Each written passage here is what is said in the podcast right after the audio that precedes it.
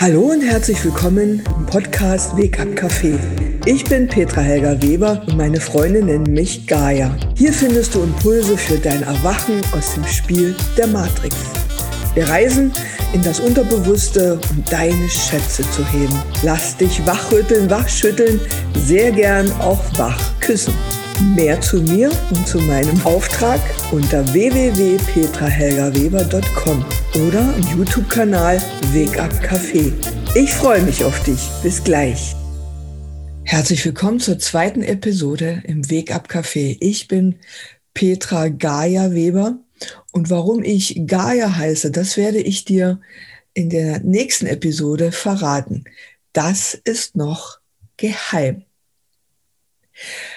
Ich möchte jetzt nochmal auf die Thematik Kuckuckskinder eingehen, denn seit 2009 begleite ich Menschen in Umbruchphasen und in ihrer persönlichen Entfaltung und Potenzialentwicklung. Und mir sind sehr, sehr viele Kuckuckskinder auf meiner Reise begegnet. Ein Kuckuckskind ist oft unsicher.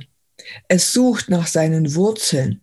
Es spürt die ganze Zeit, dass irgendetwas im Leben nicht rund ist und fühlt sich falsch. Diese Kinder sind oft sehr wach, sehr klar und fragen dann natürlich auch Mutter und Vater, was ist mit mir los? Oder Papa, bist du überhaupt mein Papa? Mama, ist der Papa überhaupt mein Papa? All diese Fragen habe ich auch gestellt und ich wurde immer sehr harsh zurückgewiesen.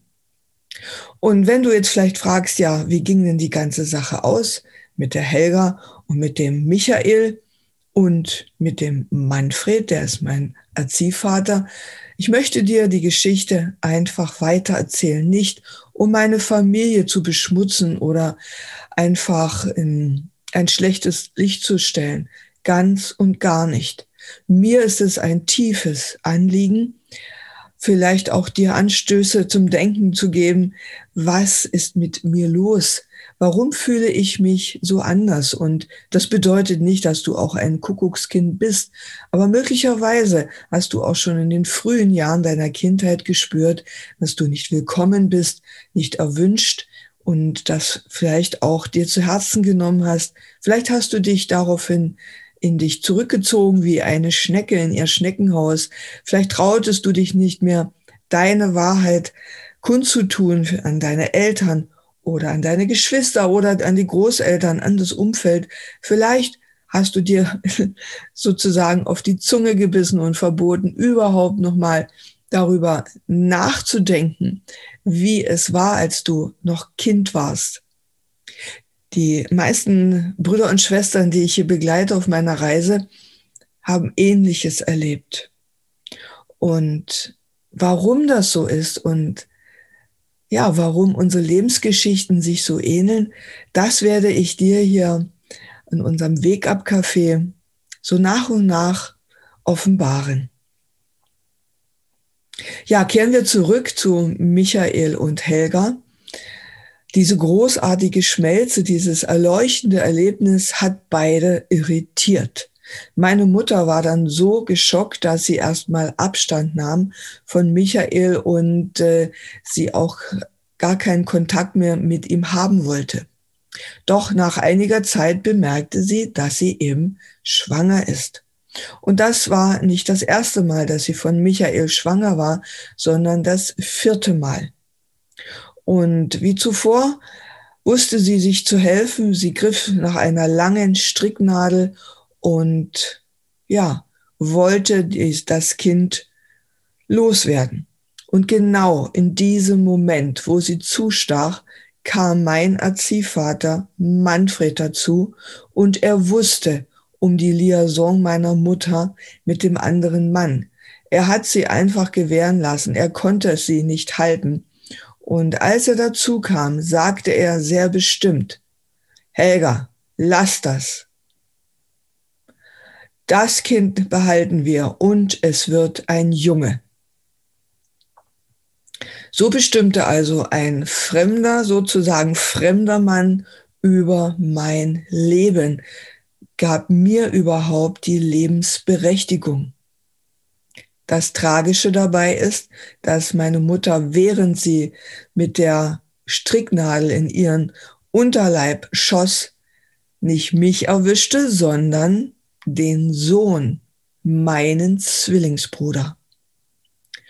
Und ich sollte ja, oder das Kind sollte ja ein Junge sein. Und genau der Junge musste gehen. Und da ich eine Erinnerin bin, habe ich mich auch an die Situation erinnert. Und vielleicht fragst du dich, wie soll das gehen? Wie kann man sich an seine eigene Zeugung erinnern oder an die Zeit im Mutterleib? Wie geht das? Und ich kann dir einfach sagen, Zeit und Raum sind irrelevant. Alles findet immer gleichzeitig im Jetzt statt. Und wenn ich es mir wünsche und ja, auch bereit bin, mich an genau das zu erinnern, was ganz tief im Unterbewusstsein verschüttet scheint und ich eben auch weiß, wie das geht, zeigen sich mir die Situationen. Und so ist es mir ganz oft hier auf meiner Selbsterkenntnisreise ermöglicht worden, mich in genau die prägenden Situationen zurück zurück zu erinnern, sozusagen auch zurückzureisen und nochmal ganz präsent mit meinem vollen Gewahrsein dabei zu sein. Ich wusste bereits, dass die Nadel meinen Zwillingsbruder erwischte, doch die Situation erlebte ich nochmal ganz explizit im Januar des letzten Jahres. Da war ich mit meinem Partner in Thailand. Und wir hatten dort eine schamanische Reise mit einer sehr wundervollen, liebevollen Frau. Und sie führte mich sozusagen zurück in diesen Moment. Und ich erinnerte mich und ich sah alles noch einmal direkt vor meinen Augen. Ich war in meinem, war im Mutterleib und ich sah, wie die Nadel auf meinen Bruder zuraste wie er zusammenzuckte und äh, wie die Nadel auch direkt in sein Herz schoss. Im allerletzten Moment übergab er mir seine Seelenmission und ich fing sie auf. Meine Hand streckte sich ihm noch einmal entgegen und dann war er schon gegangen. Heute weiß ich, wer dieser Mann ist. Und weißt du was? Er ist mir in diesem Leben wieder begegnet. Und das war ein wirklich magischer Moment. Natürlich hat er einen anderen Körper gewählt, doch seine Seelenessenz wusste, worum es geht. Und so wurde die Fügung aktiviert, die Zusammenführung von Seelen, die sich einst ein großes Versprechen gegeben haben, eben nicht nur in diesen Zeiten, sondern eine epochale äh, Familiengeschichte. Das bedeutet, dass unsere Seelen sich schon in ganz vielen Zeiten, Räumen, Dimensionen sich wieder getroffen haben oder auch verabredet haben, um genau jetzt in dieser so scheinbar verrückten, total genialen Zeit, aber auch biblischen Zeit, wie ich immer sage, wiederzutreffen. Ja, so wuchs ich also heran, war die Zeit im Mutterbauch und auch im Mutterbauch war die Zeit nicht wirklich schön, denn meine Mutter freute sich nicht auf ihr Kind. Ganz im Gegenteil, sie wollte lieber frei sein. Sie war auch hin und her gerissen. Sollte sie zum Michael zurückgehen, sollte sie beim Manfred bleiben. Und letztendlich entschied sie sich dann doch durchdringend für die Materie. Denn mit dem Manfred hatte sie sich etwas aufgebaut.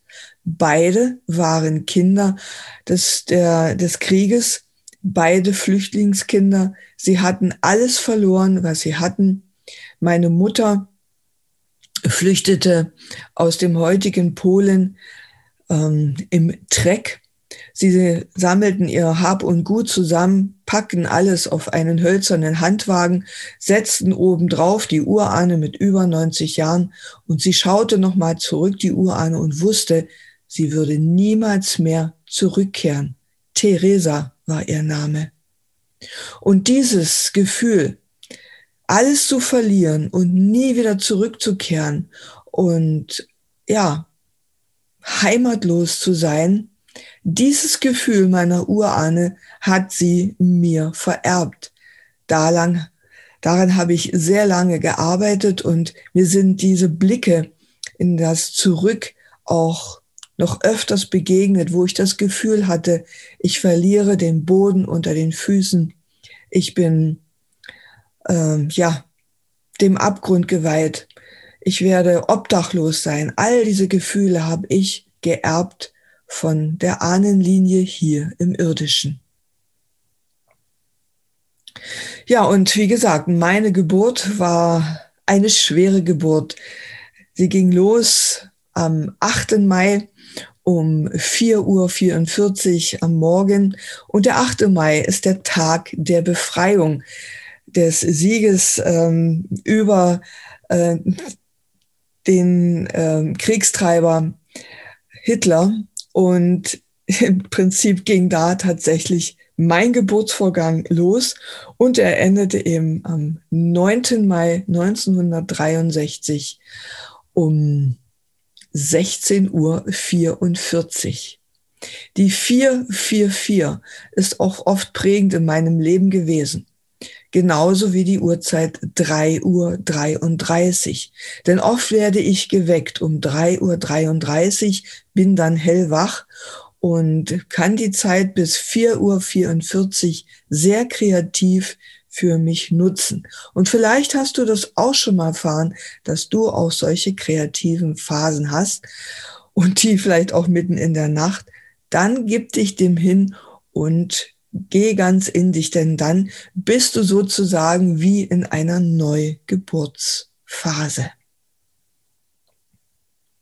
Ja, und als ich dann das Licht der Welt erblickte, wurde ich in die Arme meiner Mutter gelegt. Sie schaute mich an und der erste Gedanke, den sie mir schickte, war total prägend und auch an den erinnerte ich mich und der lautete,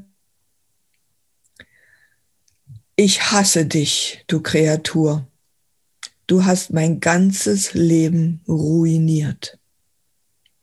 Ich hasse dich, du Kreatur, du hast mein ganzes Leben ruiniert. Und in meinen Forschungen in der Evolution zum wahren, essentiellen göttlichen Leben habe ich erkannt, dass diese ersten Blicke der Mutter auf ihr Kind und der erste Gedanke oder der erste Satz oder die Begrüßung zum Kind prägend sind. Und so war mein Verhältnis von mir zu meiner Mutter immer unter sehr besonderen Bedingungen gewesen, nämlich Hass erfüllt. Und ich konnte es mir nie erklären, was da eigentlich los ist, denn ich habe meine Mama geliebt und ich war so voller Liebe. Aber erst jetzt im Nachhinein und das auch erst vor ein paar Monaten, als ich nochmal zurückgereist bin in meine Geburt, wurde mir klar, was da geschehen ist. Ja, und sie hat sich eben nicht für die Liebe entschieden, sondern für die Materie. Sie hat es bereut, überhaupt sich mit dem Michael in die Schmelze zu begeben. Und sie fühlte auch immer einen inneren Verrat in ihr. Ja, und wie erging es dann nun meinem Erzeuger, meinem wahren Vater? Er war sehr, sehr betrübt, dass sich die Helga gegen ihn entschieden hat. Und es gab noch ein sehr einschneidendes Erlebnis, was er erfahren hat. Er wusste, dass seine Mission lautete, das evolutionäre Wissen, was er in sich trug, in ein weibliches Wesen zu legen, sprich in einem Zeugungsakt. Und da er niemals erfahren hat, dass es mich gibt und dass es tatsächlich diese Tochter ähm, gibt, die in seinem, aus seinem Schoß gezeugt wurde, nahm er sich aus lauter Verzweiflung der abgelehnten Liebe 1962 das Leben. Er erhängte sich an einem Baum.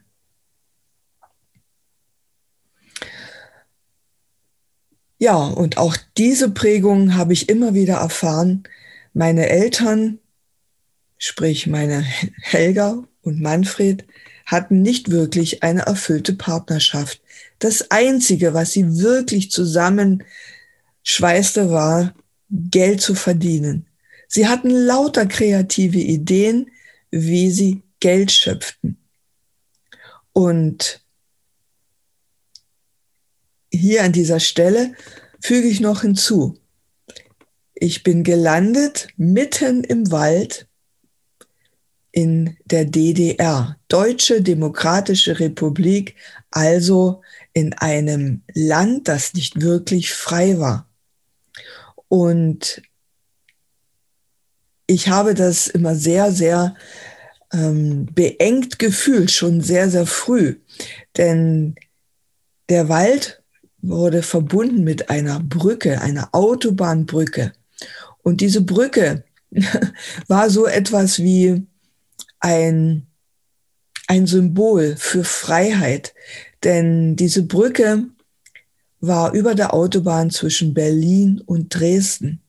Und die Berliner, die Westberliner, nutzten dann diese, diese Autobahn äh, um an Feiertagen die Verwandtschaft, die Familie zu besuchen oder einfach eine Reise zu unternehmen. Und ich erinnere mich noch an die Oster- oder Pfingstfeiertage, wie viele Autos dort fast im Stau unter mir durchrollten und ich dort winkte und eine große Sehnsucht nach Freiheit entwickelte.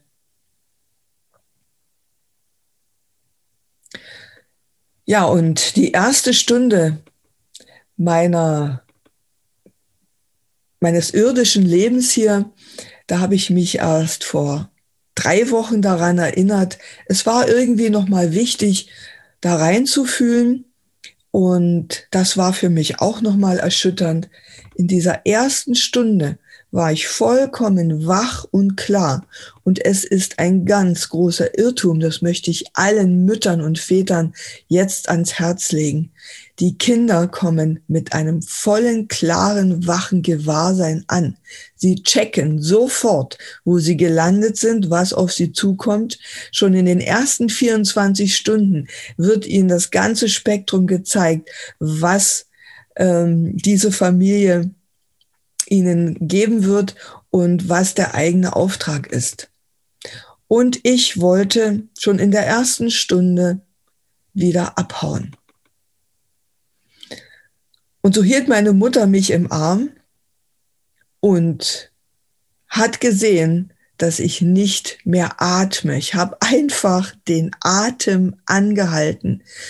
Das war meine letzte Rettung, wie es mir schien. Einfach den Atem anhalten und dann kann ich aus diesem engen, kleinen Gefäß wieder raus, denn ich wusste, dass ich ein großes multidimensionales Wesen bin und ich fühlte mich wie in einem Gefängnis ja vergraben und auch verraten und da steckte mir meine Mutter ihren Daumen direkt in den Mund und zwang mich dazu wieder zu atmen. Ja, im Grunde genommen wollte sie mich nicht und so holte sie mich wieder zwanghaft ins Leben zurück. Ihr wäre viel erspart geblieben, wenn ich gegangen wäre und mir auch, denn ich habe auch erst vor kurzem erfahren, dass ich hätte in einer anderen Familie landen sollen. Doch dazu später. Vielleicht sagst du, was interessiert mich das alles? Warum erzählt diese Frau mir ihre Lebensgeschichte? Aus einem einzigen Grund, um dich an dich zu erinnern, dass du dir überhaupt die Frage stellst, war ich willkommen? Ist mein Vater wirklich mein Vater? Bin ich auch ein Kuckuckskind? Wusste ich auch schon in der ersten Stunde, warum ich da bin und was mich erwartet? Was war der erste Gedanke, als meine Geburt losging? Was dachte meine Mutter, als sie mich das erste Mal sah? Und was dachte ich, als ich meine Mutter das erste Mal sah? Und mein Gedanke war, ach du meine Güte, fünf Bonbon in einer Tüte. Und was das bedeutet, habe ich erst vor circa drei bis vier Jahren erfahren. Und im Laufe dieses Podcasts wirst du erfahren, was das bedeutet, eine Güte zu haben. Und warum fünf Bonbons in einer Tüte. Bis gleich, liebe Schwester, lieber Bruder, und ich freue mich, wenn du gleich wieder einschaltest. Deine Petra Gaia.